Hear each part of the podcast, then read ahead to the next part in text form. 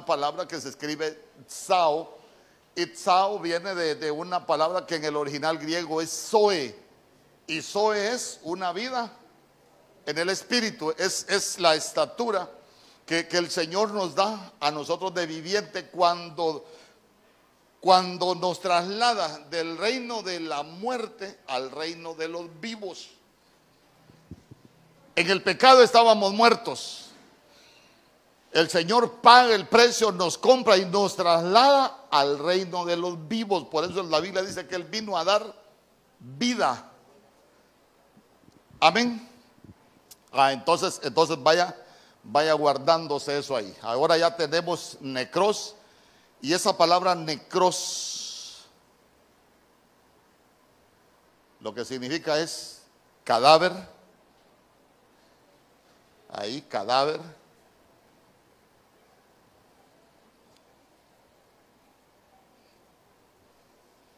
Y también un muerto.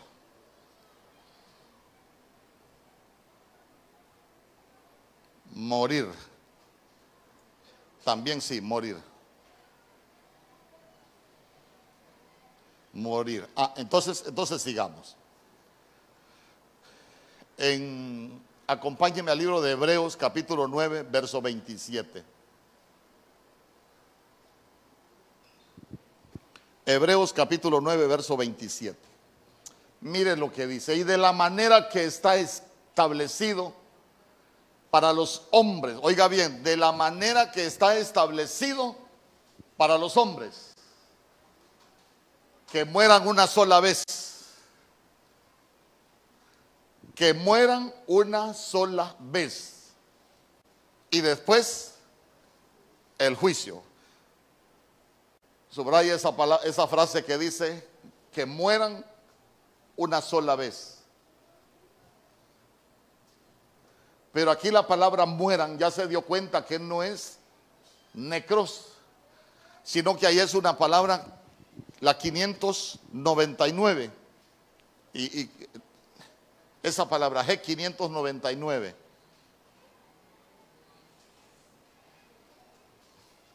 Así se escribe, mire. Apodnesco. Apod S. Nesco.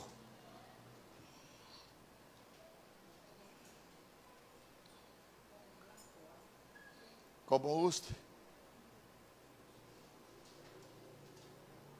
Ese Nesco con K. Ajá. Con acento en la E.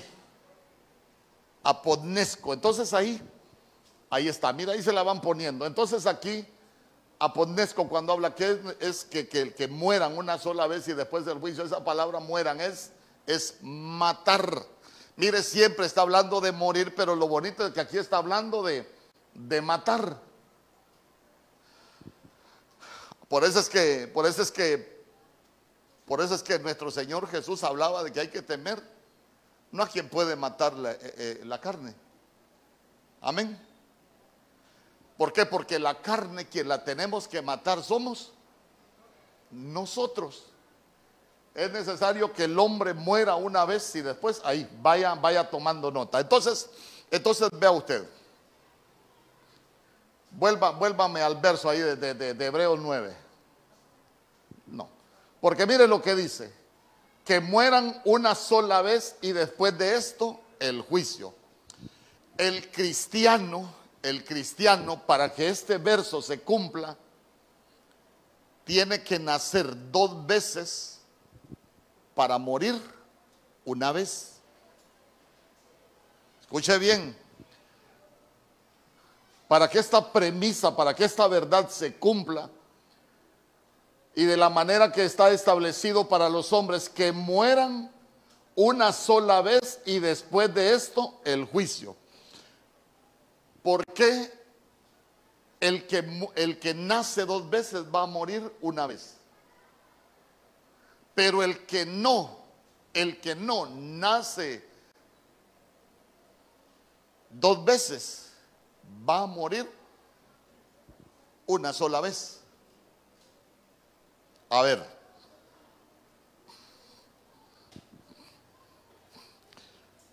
Cuando nuestro Señor Jesús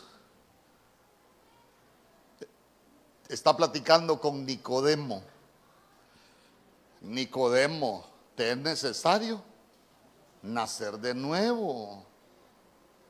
Sos maestro de la ley y no entendés esto. ¿Ah? Enseñad Biblia y no sabes esto, que te es necesario nacer de nuevo.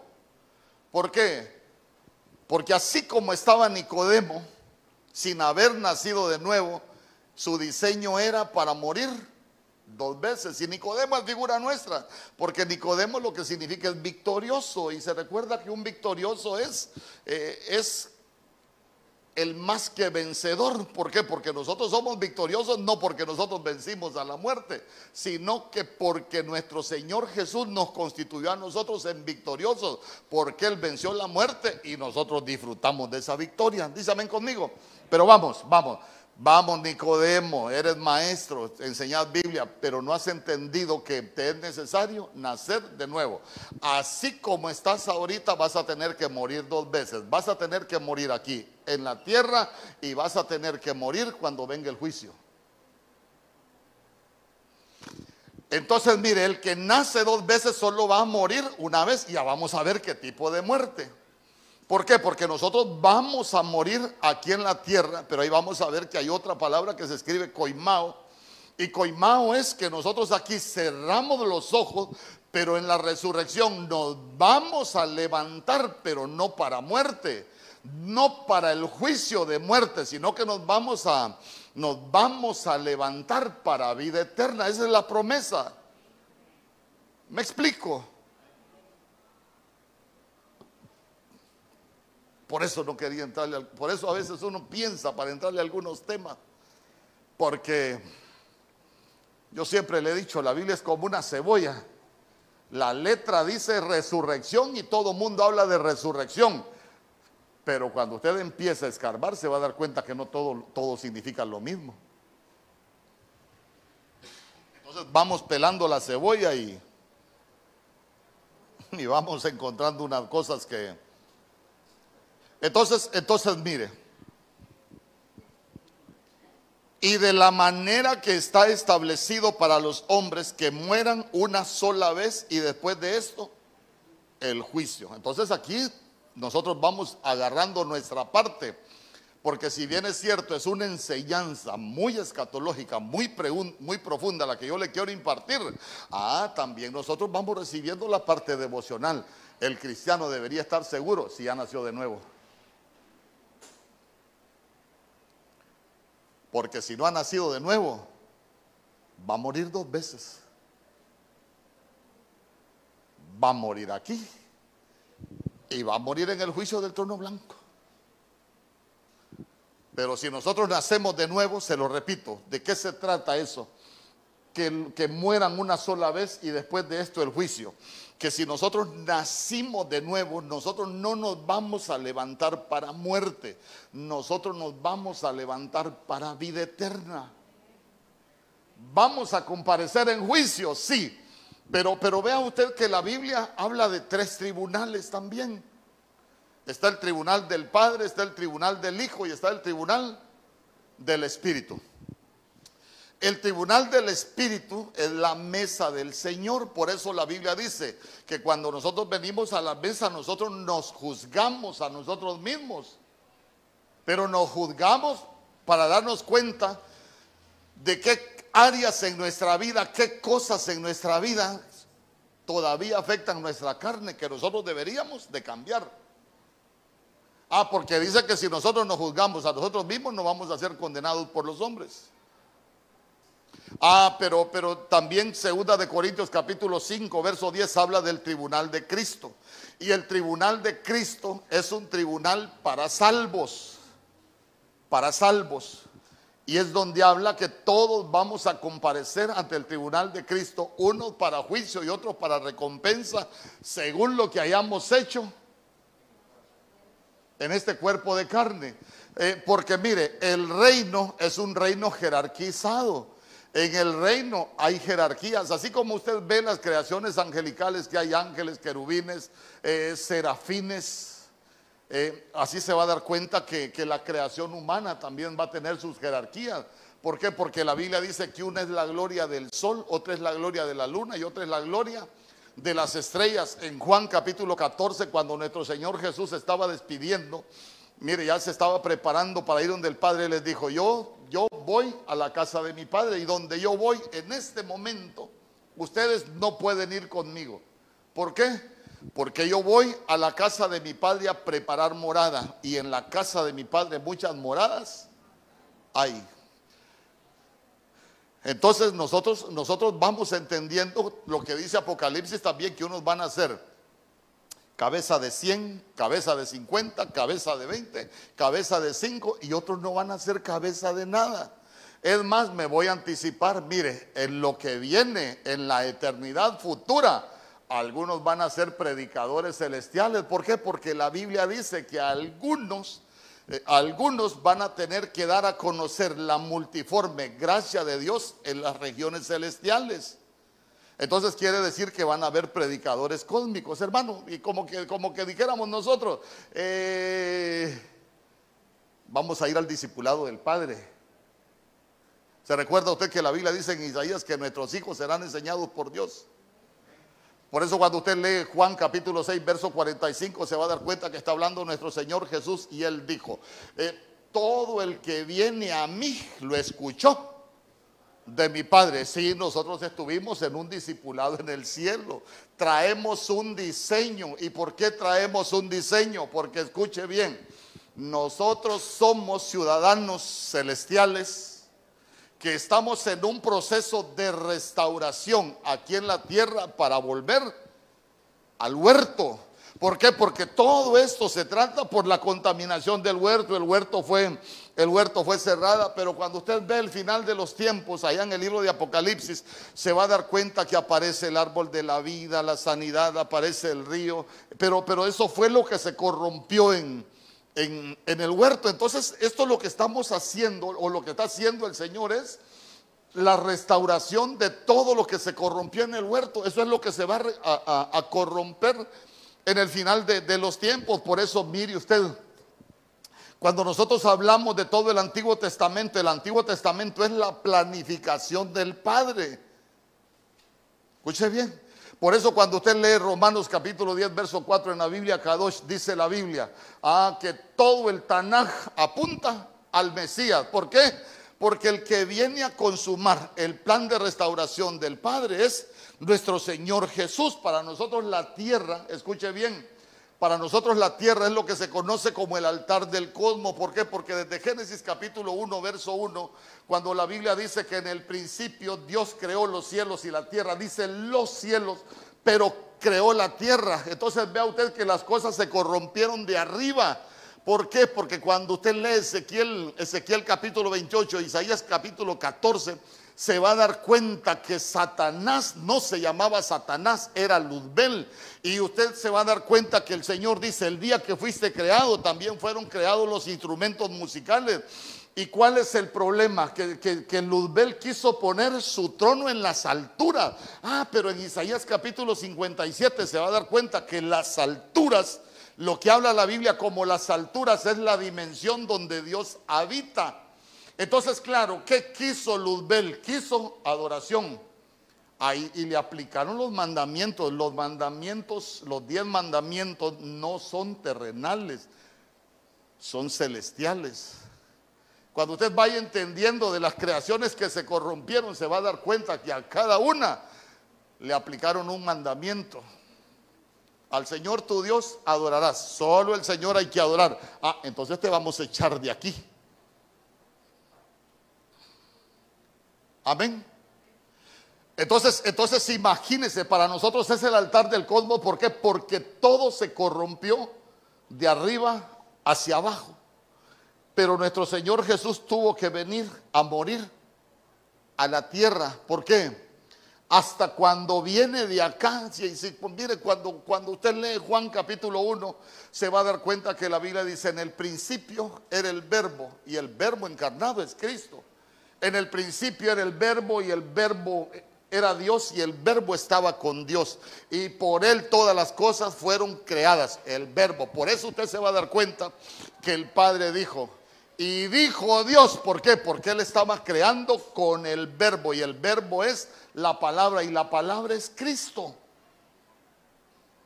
Entonces note cómo, cómo de pronto, cómo de pronto en la planificación de Dios aparece un cordero como inmolado desde antes de la fundación del mundo. Hermano, los planes de Dios son sin tiempo. Es lo que se conoce como el tiempo Kairos. El Kairos de Dios es un tiempo indeterminado. Ese es el tiempo de la dimensión donde Dios habita. ¿Sabe qué? Donde uno no puede donde uno no lo puede entender con la mente natural, solo lo podemos entender por la fe y con la mente espiritual. Entonces vea usted que en esa dimensión nuestro Señor Jesús viene a morir a la tierra. Todo lo que se corrompió de arriba hacia abajo va a ser restaurado de abajo hacia arriba. Por eso es que la Biblia dice que toda la creación. No dice que la creación de la tierra, no dice que la creación humana. Por eso es que la Biblia dice que toda la creación entera aún gime esperando la redención como hijos de Dios.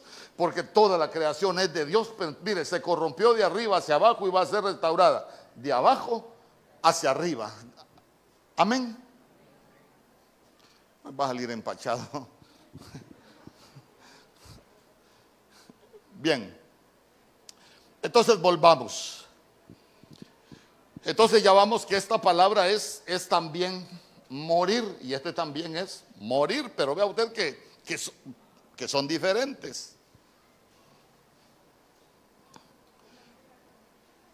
¿Perdón? Sí, sería bueno. En Primera de Corintios capítulo 15, verso 12. Mire lo que dice la Biblia. Pero si se predica de Cristo que resucitó, aquí ya vamos hablando. Pero si se predica de Cristo que resucitó, esta palabra resucitó ya no es anastasis. Y está hablando de resurrección, pero ya no es anastasis. Aquí tenemos las resurrecciones, allá tenemos los muertos. Aquí véngase. Ahí es una palabra que del griego es la 1453.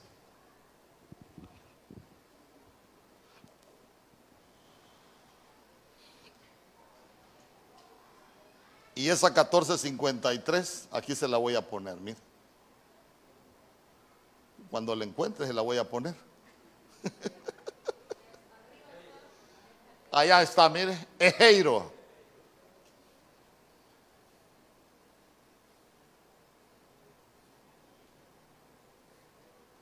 Ejeiro. Entonces, mire usted.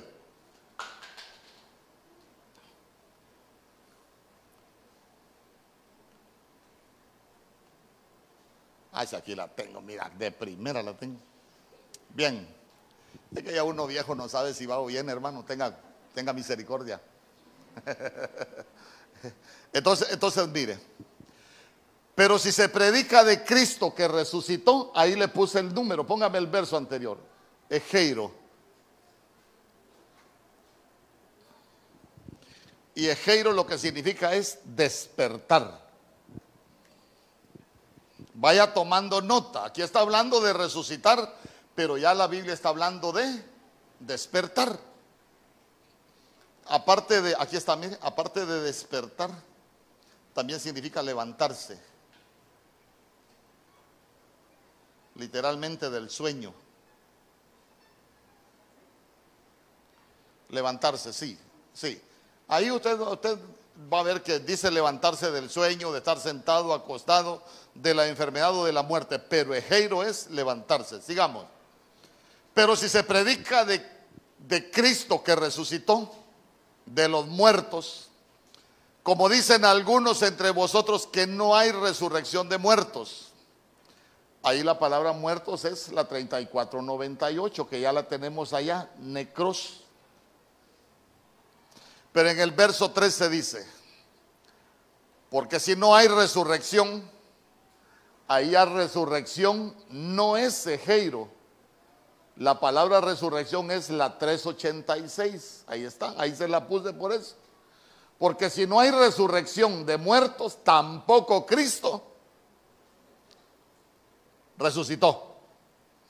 Entonces, entonces yo quiero que usted note cómo la Biblia va jugando con los términos, pero cada palabra para nosotros tiene una enseñanza. ¿Usted va conmigo hasta aquí? Porque yo me entiendo bien. Yo me entiendo bien. Yo no sé si usted me entiende, pero, pero yo me entiendo a las mil maravillas. Y en el verso 14 dice, y si Cristo no resucitó,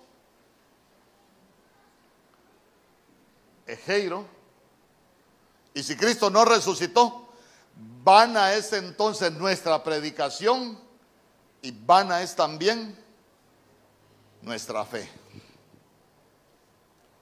Entonces, mire, mire los errores doctrinales que, se cumplen, que, que se cometen, perdón. Hay gente que el 24 de diciembre, ay, vamos a celebrar el día del nacimiento del niño Jesús. Hermano, Jesús como niño a nosotros no nos sirve. Amén. ¿Por qué? Porque como niño vino como hijo de hombre, despojado de todos sus atributos divinos.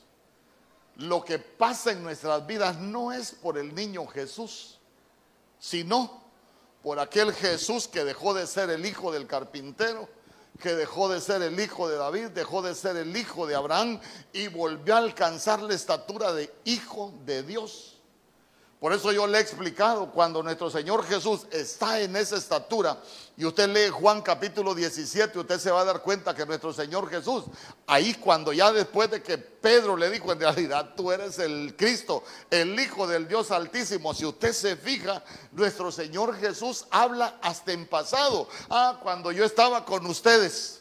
Ah, cuando, cuando yo andaba con ustedes y no estaba en la tierra todavía, pero ya se dio cuenta usted que ya no era el hijo del hombre, ya no era hijo de David, ya no era hijo de Abraham, ahora ya estaba en la estatura de hijo de Dios, había recuperado los atributos divinos para volver a la cruz. Amén. Por eso es el cordero como inmolado desde antes de, de la fundación del mundo en la planificación, en la planificación de Dios. Entonces, mire qué, qué bonito cuando, cuando nosotros lo vamos, entendiendo todo esto, porque, hermano, nadie nos puede mover de lo que nosotros aprendemos, porque nosotros sabemos que la tierra, la tierra es un lugar temporal para nosotros, no es nuestra habitación eterna. Dísame conmigo. Si nosotros, nosotros tenemos una esperanza tenemos una esperanza que nosotros vamos a resucitar, que nosotros nos vamos a levantar. Lo que nosotros debemos de estar seguros es si nos estamos preparando para resucitar, para estar con el Señor de nuevo.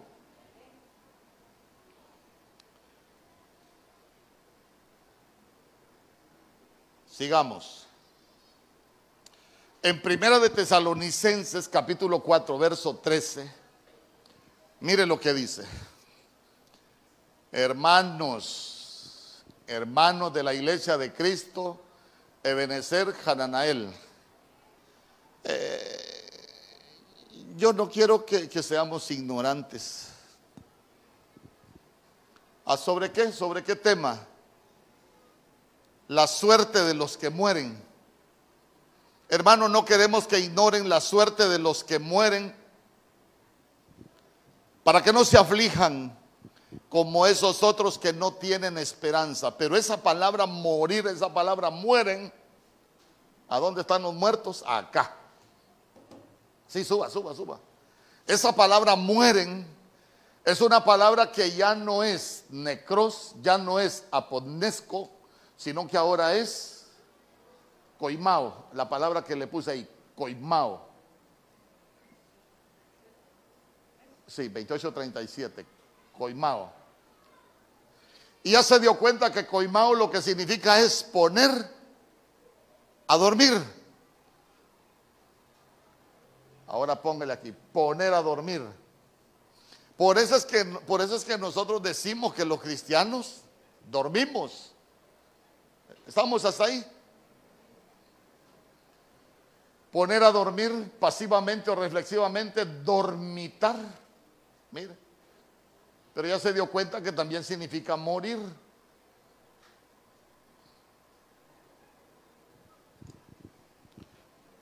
Pero volvamos, ¿por qué? Porque en Primera de Tesalonicenses capítulo 4, verso 13, es cuando, cuando la Biblia habla del arrebatamiento de la iglesia. Dice, ven conmigo.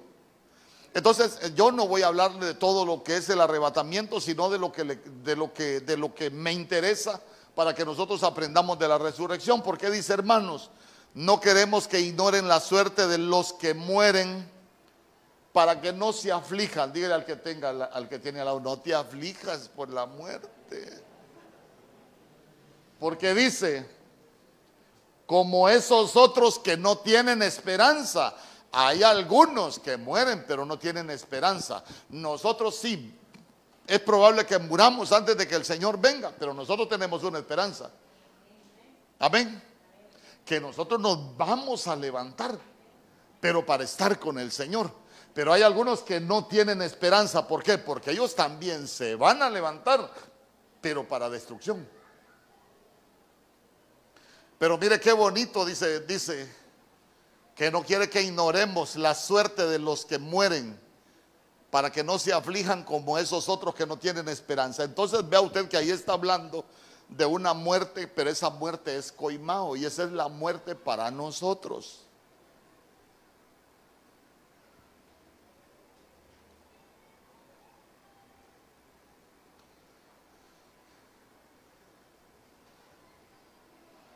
Lucas capítulo 16, verso 22.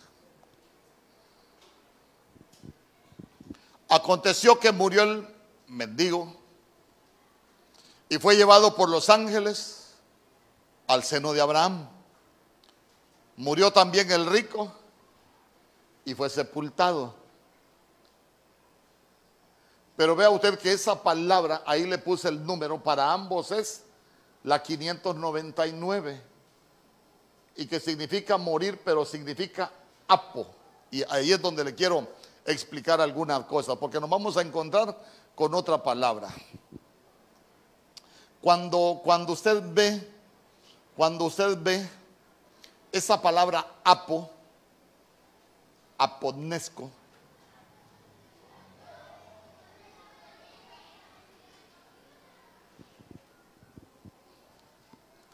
este es un prefijo que indica separación. Hay prefijos. Está, vaya, para, decirle algo, otro prefijo que utiliza mucho la Biblia es epi. Pero epi es para estar sobre. Pero este prefijo apo está hablando de muerto pero eso lo que, lo, que, lo, que, lo que significa es que hay separación. Entonces vamos. Aconteció que murió el mendigo y fue llevado por los ángeles al seno de Abraham y murió también el rico y fue sepultado. Entonces mire, mire, como esa muerte es aponesco, lo que la Biblia nos enseña es que hubo una separación.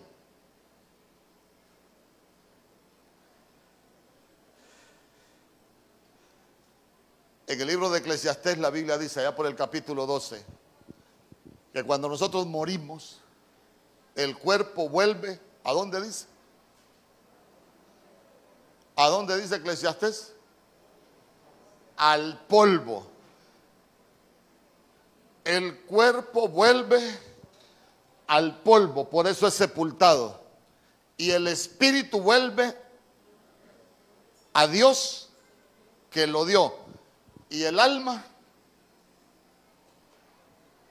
Aconteció que murió el mendigo y fue llevado por los ángeles al seno de Abraham.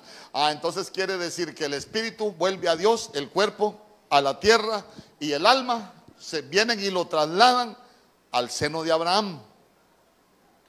Pero el otro Dice que también fue sepultado, pero como hubo una separación, pero vea usted, vamos, el cuerpo a la tierra, el espíritu a Dios, porque Dios es el Padre de los espíritus, el único que tiene autoridad sobre los espíritus es el Señor. El diablo puede dañar tu alma, pero el espíritu le pertenece a Dios.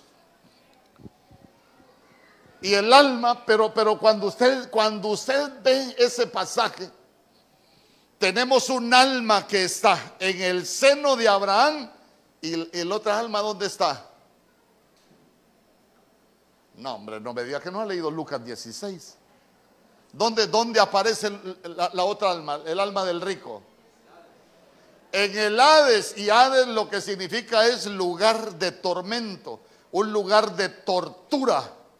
Mire usted que por eso la tortura es un delito, es, del mero infierno, donde la gente aprende, es diabólica.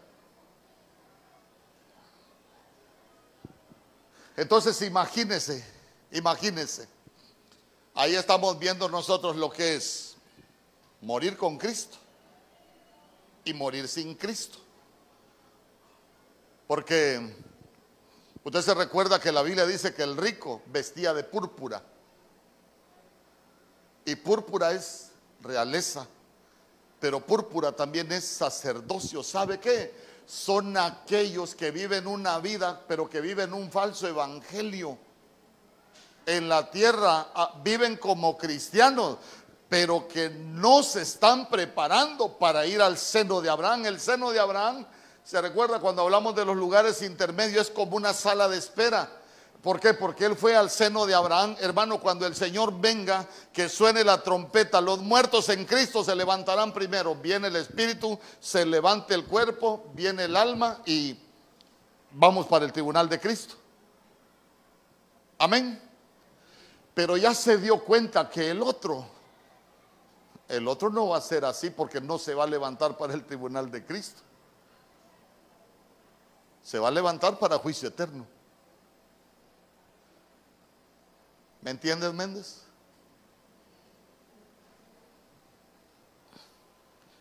Yo no sé ni cuánto tiempo llevo. 45 minutos.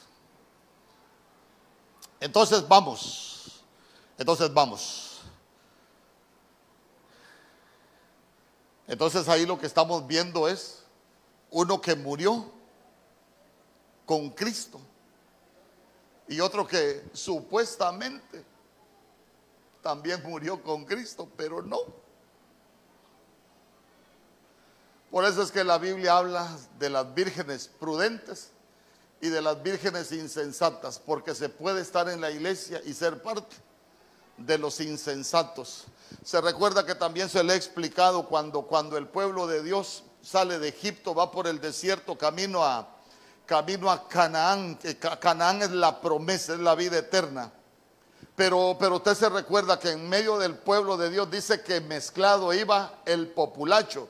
Uno, uno debe de tener bien claro si es pueblo de Dios o es populacho. ¿Por qué? Porque el populacho pedía carne. El populacho iban camino a la promesa y se iban acordando de Egipto. Así hay mucho pueblo de Dios acordándose de Egipto, hermano. Eh, hay mucho pueblo de Dios pidiendo carne. Pero, pero vea usted que ahí es donde nosotros necesitamos, necesitamos ir aprendiendo. ¿Por qué? Porque el rico hacía banquetes. El rico vestía de púrpura. El rico aparentaba ser cristiano. Pero al final, cuando, cuando les acontece, cuando les acontece la muerte, e, esa muerte que conlleva separación, usted se va a dar cuenta que lo bonito es que uno aparece en el seno de Abraham y el otro aparece en el Hades. Y en el Hades, lugar de tormento, se recuerda lo que decía Padre Abraham. ¿Por qué le decía Padre Abraham? Si la Biblia dice que todos somos hijos de Abraham por la fe. Pero vea usted que le gritaba, Padre Abraham, manda, manda a Lázaro que moque la punta de su dedo. ¿Y qué le decía? Que lo pusiera en su boca. Y después manda ya que les predique. No, ya tienen quien les predique. Y de nada sirve que les mande uno de acá si no lo van a escuchar. Entonces ya se dio cuenta que, las enseñanzas estas para nosotros tienen que llevarnos a reflexionar si nos estamos preparando eh, para, para, levantarnos cuando suene la trompeta o, nos estamos levantando para el juicio o, o levantarnos para, para el juicio final.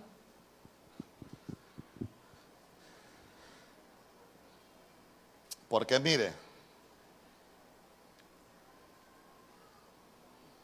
Nosotros, nosotros, dijo el indio, o podemos ser sepultados o podemos ser plantados. Los cristianos, dos cosas, o podemos ser plantados o podemos ser sepultados.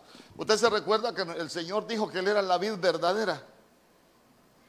Y siempre la Biblia a nosotros nos compara con árboles. Vea usted en jueces capítulo 9, por ejemplo, allá del verso 8 en adelante. Y una vez los árboles fueron a escoger rey. Y está hablando de los hijos de Gedeón. Ahí quien estaba hablando era Jotán, el problema que había con Abimelech. Eh, entonces eh, en el Salmo 1 habla de los hombres como, como árboles. La Biblia siempre nos compara como, como árboles. ¿Por qué? Porque un árbol tiene que ser plantado. Y ya, se va a dar cuenta usted de, eso de, ser plantado. Y quiero que me acompañe a Mateo capítulo 27, verso 6.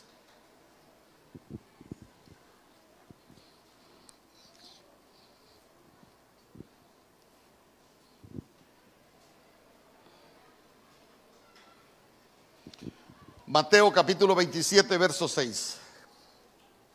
Los principales sacerdotes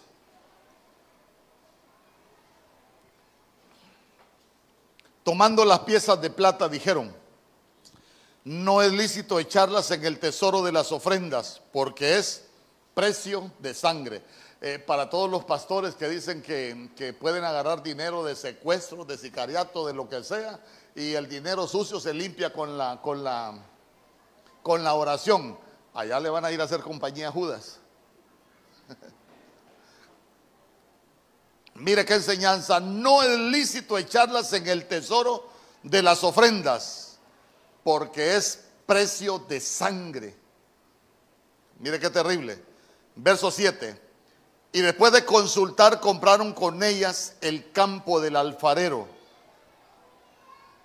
El campo del alfarero para sepultura de los extranjeros. A ver.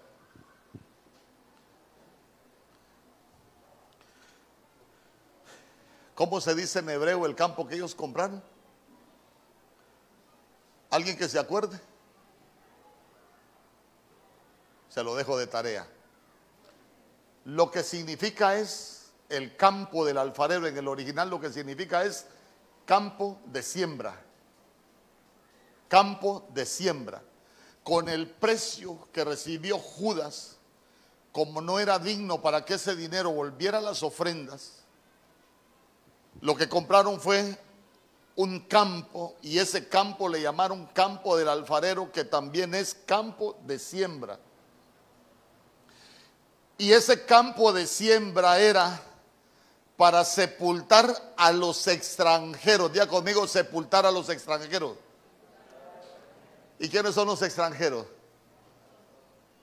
Nosotros somos los extranjeros.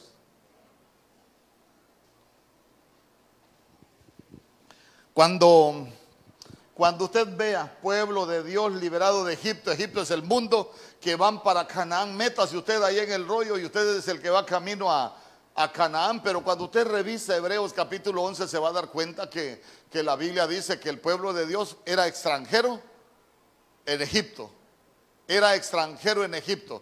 Eh, Pablo también decía que nosotros somos extranjeros y peregrinos. Entonces, entonces mire usted que cuando habla que ese campo de siembra fue comprado para los, para los extranjeros, está hablando de nosotros. ¿Por qué le digo que está hablando de nosotros? Porque nosotros aquí en la tierra somos extranjeros. ¿Qué es ser extranjero? ¿Qué es ser extranjero? Es vivir en un país que no es el país de uno. Ah, entonces mire, entonces mire, quiero que me acompañe a Filipenses capítulo 3, verso 20.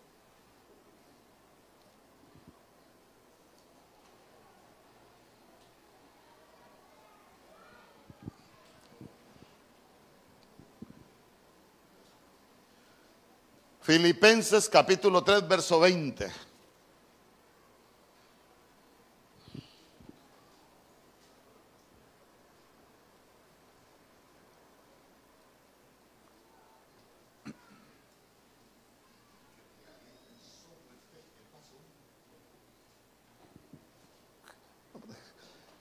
Filipenses capítulo 3, verso 20. Ahí está. Más nuestra ciudadanía está en los cielos. Por eso nosotros somos extranjeros, ya se dio cuenta. ¿Por qué? Porque ¿dónde está nuestra ciudadanía? En los cielos, de donde también esperamos al Salvador. ¿De dónde es la ciudadanía del Salvador? De los cielos. Eh, por eso es que Cristo nos ha sentado en lugares celestiales con Él. Eh, nosotros venimos de la Jerusalén de arriba, la madre de todos los espíritus. Entonces, entonces mire qué bonito, de donde también esperamos al Salvador, al Señor Jesucristo. Eso lo que nos enseña es que, es que no podía ser un Salvador de la tierra, tenía que ser un Salvador que tuviera nuestra misma ciudadanía. Por eso usted va a encontrar pasajes tan hermosos de Juan capítulo 15 hasta allá por el, hasta al capítulo 17. ¿Por qué? Porque se recuerda que en el capítulo 17 cuando estaba orando nuestro Señor Jesús, él dijo, Padre, de los que me diste, ninguno se perdió. ¿Y dónde se lo dieron, hermano? Cuando usted lee Romanos capítulo 9, verso 28, que a los que de antemano conoció, también los predestinó. Entonces los predestinó. ¿Y para qué los predestinó? Para ser salvos, para salvación. Entonces, entonces vea usted que todo eran, eran planes del cielo que vinieron a, consumarse acá en la tierra. Entonces nuestro Señor Jesús tampoco era ciudadano de la tierra. Por eso el vino del cielo se despoja de sus atributos de vino, pero él tenía que volver al cielo. Él lo que vino fue, a nosotros fue a redimirnos del pecado. ¿Por qué? porque tenía que darnos de su misma genética. Por eso él dijo, sed santo como vuestro Padre Celestial es santo. ¿Por qué? Porque necesitamos de, esa genética. Y mire usted qué hermoso, por eso es que la Biblia dice que a los suyos vino, mas los suyos no le recibieron, pero a los que le recibieron les dio el privilegio de llegar a ser hijos de Dios. ¿Sabe qué? Él deja de ser el unigénito y se convierte el primogénito entre muchos hermanos. ¿Por qué? Porque aquí estábamos sus hermanos. Terrenales y todo, pero aquí estábamos. Como extranjeros. Entonces, lo que vino a hacer es a pagar el precio, a liberarnos, eh, a redimirnos para que podamos un día volver a estar allá en el cielo con nuestra verdadera ciudadanía. Dice amén conmigo. No se vaya a quedar mojado aquí en la tierra. Entonces, mire, en Primera de Corintios, capítulo 15, verso 42, y ya con esto cierro.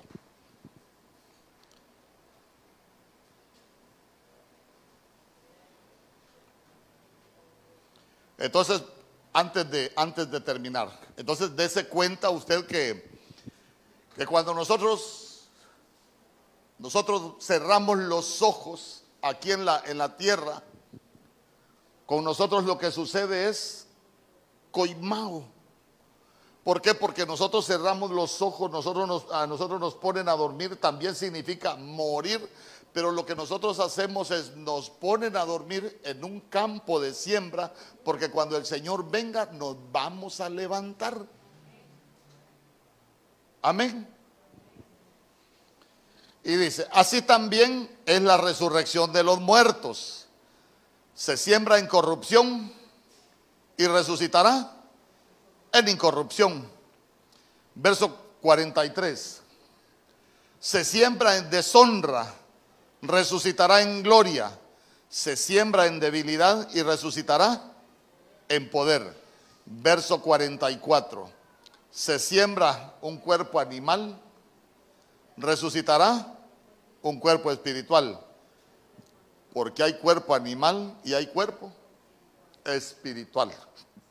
Entonces, ¿cuál es el punto? Que lo de animal que tenemos nosotros, cuando nos plantan, por eso es que la Biblia dice, les voy a decir un misterio. Misterios son los secretos que el Padre dejó en la Escritura y que los va revelando. Les voy a decir un misterio. No todos dormiremos, pero todos seremos transformados. Ah, eso lo que nos enseña es que nosotros vamos a dormir, pero también vamos a ser transformados. Lo animal lo vamos a dejar, ¿Para qué? Para que nosotros volvamos a recuperar lo espiritual. Amén. Y amén. Si alguien tiene alguna pregunta. Ya, sí. Gracias.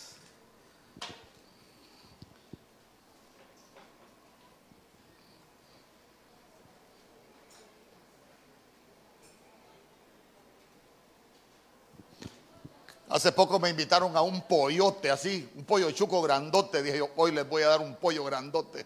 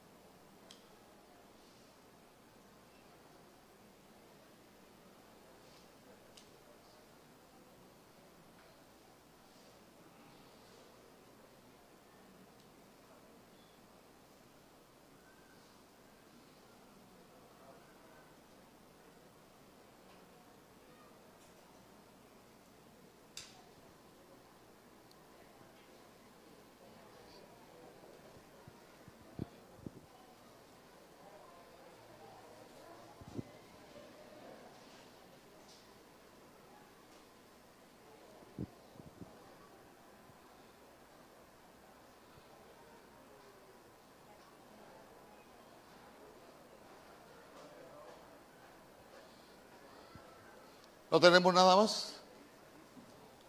Bueno, nos vamos temprano entonces. Dice, Dios le bendiga, pastor. ¿Esta muerte segunda es la misma que la muerte espiritual? No, no. Falta todavía hablar algunas cosas de, de la muerte. Pero la muerte segunda no es la muerte espiritual. Cuando usted lee Apocalipsis 20:14, por ejemplo, se va a dar cuenta que la Biblia dice, la Biblia dice, y la muerte y el Hades fueron lanzadas al lago de fuego. Esta es la muerte segunda. Recuérdese que la muerte segunda de lo que yo le hablaba es para destrucción, morir sin Cristo, no hay redención. Se van a levantar, pero para destrucción, para el lago de fuego. Amén. Cuando habla de la muerte, no, no vaya a pensar a usted que es como muchos dicen. La muerte es, es un lugar intermedio. La muerte es un lugar intermedio si usted, si usted lo ve. Cuando la Biblia dice que nuestro Señor Jesús descendió a las profundidades a arrebatarle las llaves al que tenía el imperio de la muerte. Está hablando de, está hablando de una entidad espiritual, pero como una dimensión. Por eso es que dice la muerte y el Hades eh, la, muerte es el lugar de los muertos, de los que mueren sin Cristo. Esos, esos van, a, van a ir al lago de fuego. Ahí es la, muerte, la muerte segunda. Para nosotros no existe la muerte segunda. ¿Por qué? Por lo que yo le decía, nosotros vamos a morir una vez y después nos vamos a levantar para estar con el Señor. Amén.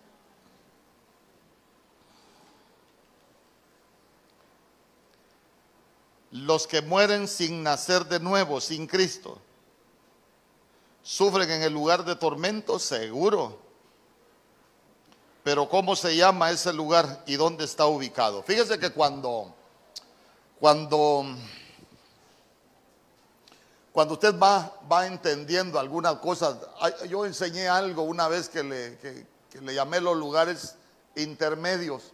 Eh, por ejemplo, usted se va a dar cuenta que habla el Hades, es la región de los muertos, pero de los muertos sin Cristo. El seno de Abraham es el lugar de los muertos, pero de los muertos con Cristo. Entonces, entonces, em, lugares intermedios que están en las profundidades de la tierra. ¿Por qué le digo que están en las profundidades de la tierra? Porque, porque cuando usted lee el libro de Job capítulo 38, usted se va a dar cuenta que ahí el Señor está enojado con Job. Job le preguntó, 37 capítulos, pero en el 38 el Señor le dijo, ciñete los lomos que yo te voy a preguntar y ahora me vas a responder, ¿dónde estabas tú cuando yo congelé las puertas del abismo? Entonces, entonces las puertas del abismo son los polos cuando usted ve. Entonces, en la tierra, en la tierra hay lugares intermedios. ¿Usted cree que es casualidad, por ejemplo, que que se abra, que se abra una puerta dimensional en el triángulo de las Bermudas y que desaparezcan aviones. No es casualidad. Tiene acceso a, lugares intermedios. E, entonces, entonces, ¿qué pasa? Ahí nos vamos a dar cuenta nosotros que el seno de Abraham es como una sala de espera que no fue inaugurada en el cielo, sino que en las profundidades de la tierra. ¿Por qué? Porque cuando está hablando cuando está hablando el rico, dice, Padre Abraham, manda a Lázaro. No, hombre, ¿cómo voy a mandar a Lázaro? ¿No ves que aquí entre nosotros hay una, hay una cima? Pero la cima no es con C, sino que es cima con S. Entonces lo que hay es un abismo. Ah, si está hablando del abismo, si cima es abismo, eh, en las profundidades del abismo lo que están son las cárceles. Los espíritus encarcelados.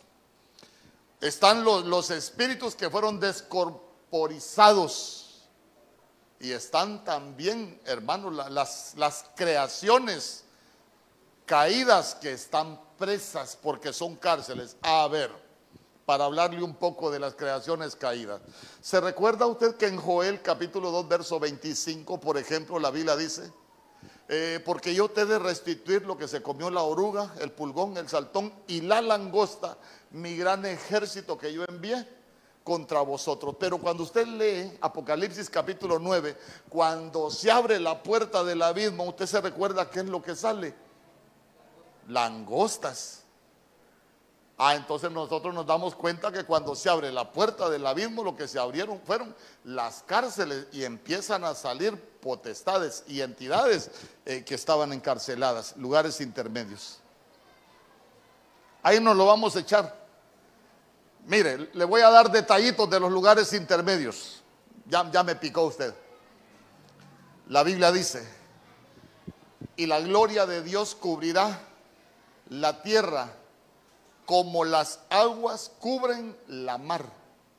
Ah, entonces, entonces la mar no es lo que nosotros conocemos como el mar. La gloria de Dios cubrirá la tierra como las aguas cubren la mar. Ah, entonces ahí nos damos cuenta que la mar es una dimensión espiritual. Por eso es que, por eso es que se pierden barcos, por eso es que se pierden aviones. Es una, es una dimensión espiritual, hermano. Y, por eso usted se va a dar cuenta que la mar va a entregar sus muertos. El Hades va a entregar sus muertos. Amén. Pero nos estamos preparando para resucitar. Pero necesitamos nacer de nuevo. Necesitamos nacer dos veces para morir una vez. Porque el que no nace dos veces va a morir una sola vez.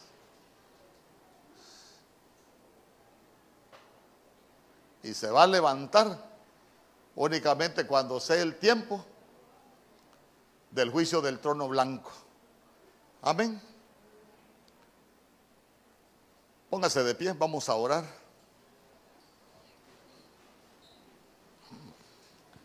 Sé que ha sido un día de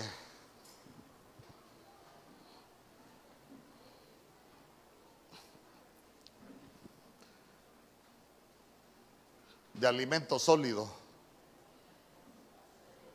Pero ya se dio cuenta que, que, la Biblia, ahí en su palabra, tiene muchas cosas escondidas. Y nosotros lo que vamos ahí, por misericordia de Dios, es entendiendo los planes del Señor, lo que, lo, lo que dejó escrito el Señor para nosotros. Porque si no lo entendemos, mucha gente va a terminar confundida. Por eso es que cuando no se aprende lo que la Biblia dice, el mensaje, el conocer la verdad, mucha gente es movida por cualquier viento de doctrina. Pero grábese esto en el corazón. Nosotros somos ciudadanos del cielo. Nuestra ciudadanía está en el cielo y nosotros en la tierra nos estamos preparando para volver al cielo. No nos estamos preparando para la tierra. Tierra nueva, cielos nuevos pero nosotros fuimos escogidos para estar una eternidad delante del trono. Padre, en el nombre poderoso de Jesús, te damos gracias por este tiempo, mi Dios, te damos gracias por, por tu palabra. Permítenos, mi Dios, conocer aún los misterios, mi Dios. Permítenos aún conocer lo que está escondido debajo de tu palabra, mi Dios, para que nada nos eche a perder, para que nada nos mueva de lo que hemos aprendido. Señor, que somos ciudadanos del cielo y que te estamos esperando el día que tú vengas por la iglesia para poder estar contigo con una eternidad adorándote. Por eso tu palabra dice que tú lo que andas buscando son adoradores, que te adoren en espíritu y en verdad. Y nosotros somos ese pueblo que nos estamos preparando para el día que tú vengas, ser tenidos por digno y poder estar contigo. Padre, que todos aquellos que necesitan nacer de nuevo, que tú puedas mover su espíritu, mi Dios, para que busquen el nuevo nacimiento. Entendidos, oh Rey bendito, que hay que nacer dos veces para morir una vez, porque el que solo nace una vez morirá dos veces. En el nombre poderoso de Jesús. Y tú nos escogiste, mi Dios, tú nos escogiste desde antes de la fundación del mundo. Nos predestinaste, Señor, para salvación. Y te damos gracias porque aún sin merecerlo, tú nos escogiste. Gracias, Padre. Mira cada familia aquí representada, guarda cada uno de tus hijos, guarda su familia, la obra de sus manos, mi Dios.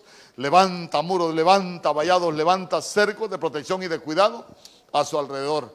Haznos invisibles de todo hombre de violencia, de todo hombre de mal, de todo devorador, de todo aquello que se quiera levantar para causarnos daño.